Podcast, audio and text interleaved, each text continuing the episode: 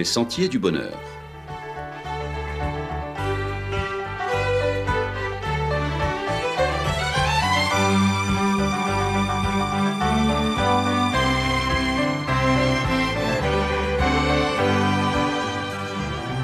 Une émission qui vous apporte un message d'espérance, de paix, de joie et de confiance. Chers amis auditeurs, bonjour. La nouvelle est tombée et a fait la une des journaux. Le coupable a été acquitté. Sans attendre d'en savoir plus et sans lire ou écouter davantage sur le sujet, les réseaux sociaux se sont enflammés, l'information tronquée a été reprise et commentée avec une rare ferveur. On a assisté à un déferlement d'indignation et de révolte, parfois avec courtoisie, souvent dans l'insulte, toujours dans le mécontentement. Petit extrait de ce qu'on pouvait lire et entendre ici et là. C'est scandaleux et inadmissible un tel jugement. Il faut qu'il paye d'une manière ou d'une autre. Ce s'en sort sans problème. Une injustice de plus. Cette va devoir toute sa vie. Ce déchaînement de violence verbale n'était pourtant pas justifié. En écoutant l'information jusqu'au bout, nous aurions découvert que ce coupable acquitté, c'est vous, c'est moi, c'est nous.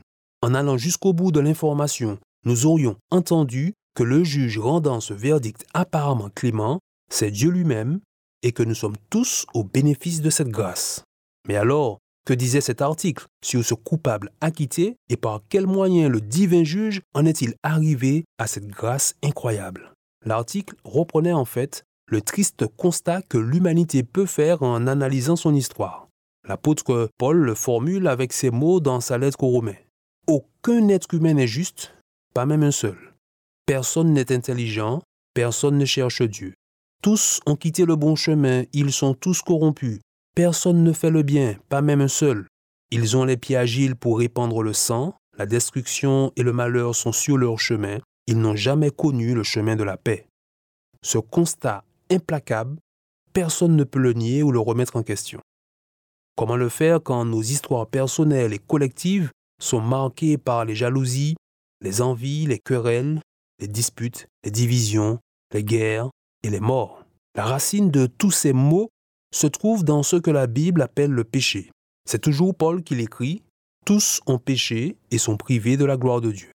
Le péché est cette séparation d'avec la volonté de Dieu, d'avec son cœur, une distance mortelle puisque Dieu est source de toute vie. Éloignée du Créateur, l'humanité a mis de côté son éducation pour envisager de bâtir seule sa destinée. Mais rien n'y a fait toutes les fois où une bonne idée émergeait, elle avait elle aussi son cortège de souffrances, de maladies, de déviances, d'effets secondaires et de morts. Nous nous sommes ainsi retrouvés dans ce dilemme que décrit encore Paul dans sa lettre aux Romains au chapitre 7. J'ai la volonté, non le pouvoir de faire le bien. Je ne fais pas le bien que je veux, mais je pratique le mal que je ne veux pas. Si je fais ce que moi je ne veux pas, ce n'est plus moi qui le produis, c'est le péché qui habite en moi. Je trouve donc cette loi pour moi qui veux faire le bien, ce qui est à ma portée, c'est le mal. Car, pour ce qui est de l'homme que je suis intérieurement, je prends plaisir à la loi de Dieu, mais je vois dans mon corps tout entier une autre loi qui lutte contre la loi de mon intelligence et qui me rend captif, captif de la loi du péché qui est dans mon corps. Après ce terrible constat, l'apôtre lance un appel au secours comme un cri de détresse. Misérable que je suis, qui me délivrera de ce corps de mort Telle est donc la situation de l'humanité, prise au piège du péché et coupable de sa propre déchéance et de celle de ce monde. Impossible de comptabiliser les nombreuses victimes d'injustice et impossible aussi de pointer le doigt sur un tel ou sur un tel. Dans cette affaire, nous sommes tous, à un niveau ou à un autre, coupables, embarqués sur le même bateau. C'est dans ce contexte que Dieu, dans un amour qui échappe encore à notre entendement, a mis en œuvre un plan pour gracier le coupable et le sauver de la mort. Le défi pour lui était de sauver tout en restant fidèle à la justice. L'équation est a priori impossible à résoudre. Si le salaire du péché c'est la mort, comment Dieu peut-il sauver des hommes pécheurs sans modifier sa loi et donc en restant parfaitement juste? Équation impossible à résoudre pour les humains, mais ce qui est impossible aux hommes est encore possible à Dieu. Car oui, la solution a été trouvée. Paul l'explique ainsi dans Romains chapitre 3 à partir du verset 23. Il dit, Oui, tous ont péché et sont privés de la gloire de Dieu, et ils sont gratuitement rendus justes par sa grâce, par le moyen de la rédemption qui est en Jésus-Christ. Dieu a offert Jésus-Christ comme un sacrifice pour le pardon des péchés. Par sa fidélité qui est allée jusqu'à verser son sang, le Christ a manifesté que Dieu est toujours juste. Il l'était autrefois quand il a patienté et laissé impunis les péchés des humains. Il l'est dans le temps présent car il veut à la fois être juste et rendre juste tous ceux qui croient grâce à la fidélité de Jésus. L'équation d'un salut fidèle à la justice a donc trouvé sa solution dans l'incarnation de Dieu, dans la nature humaine et ce, dans la personne de Jésus. La grâce a été le facteur décisif, l'amour, sa première motivation. Et c'est Jésus et lui seul qui a déraciné du cœur humain la racine de tous nos maux. Le fait de s'être incarné dans une nature faible comme la nôtre aurait pu conduire Dieu à transgresser ses propres valeurs, sa propre éducation, ses propres lois. Mais là où les humains trébuchaient inévitablement, il est resté ferme, fidèle à la justice et au bien. C'est donc une vie parfaite qu'il a menée, une vie sans péché, c'est une nouvelle humanité qu'il a créée. Mais voici, puisqu'il fallait malgré tout rendre justice, Jésus a pris sur lui le sort réservé aux coupables que nous sommes. La mort éternelle qui nous était logiquement réservée, il l'a subie pour que nous n'ayons pas précisément à la subir. Et puisqu'en justice, il ne peut y avoir de double peine, la Bible dit qu'il n'y a plus de condamnation pour ceux qui sont en Jésus-Christ. Le prix a déjà été payé. La proposition qui nous est faite est maintenant d'adhérer à cette nouvelle humanité, l'ancienne étant morte à la croix. Désormais, chacun a la possibilité de vivre la vie bénie du Christ. C'est uniquement dans ces conditions que le coupable que je suis peut finalement être acquitté lors du jugement. Dieu ne relativise pas l'horreur du péché. Il ne ferme pas les yeux sur les atrocités de ma vie. Il considère seulement que la justice qui leur est applicable a déjà été rendue quand Jésus a été crucifié. En effet, c'est son plan. Si j'adhère au Christ par ma profession de foi, alors mon immersion dans l'eau du baptême scelle mon alliance avec lui. Quelques secondes sous l'eau sont le symbole de ma mort avec Jésus, subissant avec lui mon sort de coupable. Relevé de cette immersion, je commence alors ma nouvelle humanité, cette humanité prend Jésus pour modèle, elle envisage désormais la vie selon les valeurs du ciel. Il en est ainsi pour les hommes et les femmes qui acceptent ce plan, ils bénéficient de la grâce divine et héritent de l'éternité. Voilà, c'est ainsi que les journaux ont pu titrer Le coupable a été acquitté. Le scandale est pour ceux qui refusent la médiation du Christ, c'est leur choix que Dieu respectera. Pour d'autres, toute cette histoire est pure folie, mais pour ceux et celles qui croient, c'est la joie du salut qui remplit le cœur. Pour le croyant, une paix divine envahit l'être entier. Rien ni personne ne pourra plus jamais le séparer de l'amour de Dieu manifesté en Jésus. Il vit la grâce comme un don du ciel, il s'attache alors à l'honorer, veillant sur ses pas pour vivre selon l'éducation divine, pour vivre selon ses lois qui lui assurent la véritable liberté. Après l'effervescence créée par la une du journal, les réseaux sociaux se sont calmés quand l'information plus détaillée a commencé à circuler. On a pu alors entendre ici et là des paroles de reconnaissance. Gloire à Dieu pour un plan si merveilleux. Merci Seigneur, comment ne pas t'aimer toujours plus? Béni soit Jésus, le Sauveur et le Seigneur de nos vies. Moi aussi, je veux de cette grâce et adhérer à cette nouvelle humanité plaise à Dieu que cette bonne nouvelle trouve une place dans nos cœurs et que nous puissions en porter les fruits jusque dans l'éternité. À bientôt, chers amis auditeurs. Rien ne peut sauver mon âme, rien que le sang de Jésus.